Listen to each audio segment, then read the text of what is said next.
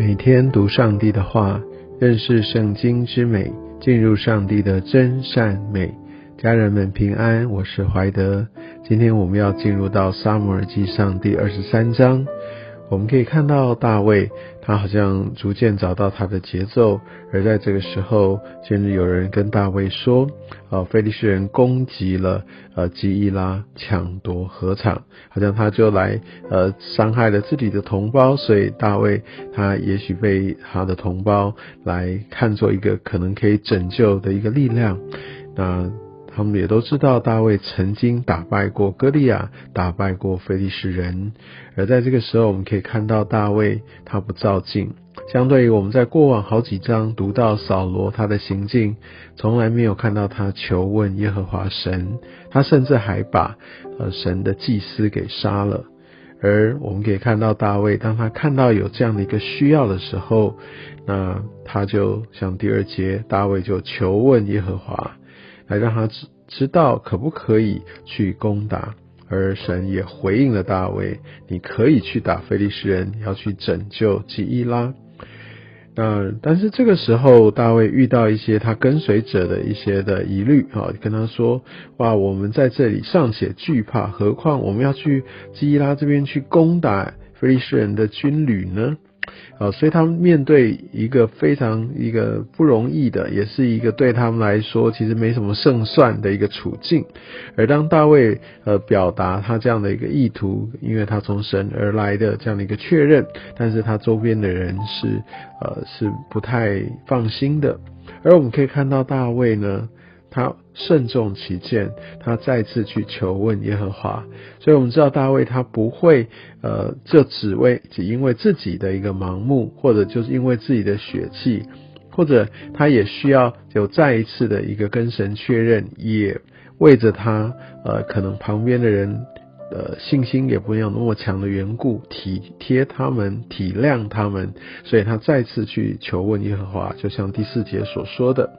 而神很明确的回答说，就要他起身，好去呃基伊拉那边去，而且说我必将非利士人交在你手里，所以大卫就跟跟跟随他的人就去那边大大的杀败他们。而且在在这个时候，我们可以看到，呃，大卫就好像成为一个拯救。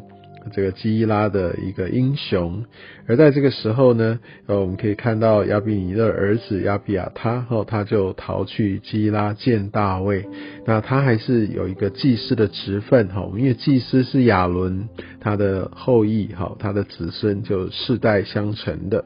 所以我们可以看到，他就拿着以弗德，他就是一个祭司，他会有的一些的穿着，甚至有一些在求问神，啊所用的一个乌灵图。名等等，那我们可以看到，在后面所发生的是扫罗继续去追索大卫，而有一个寻索的过程，也有一个确认的的过程。我想这个结果，我们看到基拉真的是一群忘恩负义的人，大卫才救了他们。但是好像当扫罗要来，他们来交出大卫的时候，按照呃耶和华神对大卫的一个预言跟。跟这样的一个话语，知道基拉他们会背叛、会出卖的大卫，所以有些时候我们好像看到一些人的需要，神也带领我们去啊，好像好像就要付出我们的爱心、付出我们的时间、付出我们的资源，但未必每一次我们都会得到我们所期待的感谢。甚至我们被会被人反咬一口也不一定，但我相信神他并没有这样子就叫我们就收回我们的爱心，神他继续用他的公义、他的大能来保护大卫。而在第七节，我们可以看到扫罗知道大卫的行踪的时候，我们可以呃来注意到经文当中说，这是神将他交在我手里了。所以我们显然知道，扫罗他对神真的是一个第一个，他不认识神，而且他好像把神当做一个来巩固他王位的一个工具，一个说法。好像当他觉得神对他来呃统治，好为他来集结群众啊有帮助的时候，他就会让祭司来为他效力。否则呢，好像在经文所记载大部分的状况里，他都是没完全没有把神放到他的眼里。但在这个时候，他却说。好像是耶和华神哈把大卫交在他的手中。那我想我们也需要来留意这样的状况，因为有一些时候我们会。好像会把一些周围的一个情势发展，我们当我们好像对我们有利的时候，我们就解读成上帝是为我们开路啊。那所以我们需要非常留意提防，要避免这样的状况。我们相信在。即使环境哈，也常常是神使用来指示他道路的呃一个方式是没有错，但是我们真的需要来到上帝的面前来寻求、来确认，让我们不会走在上帝的前面，或者我们只是在呃使用上帝呃来好像成为合理化啊，或者来让我们可以说服别人的一个借口跟说辞。我想这一点我们要非常的小心，不要像扫罗一样。而我们可以看到，当扫罗要来追杀的时候，大卫所做的是什么？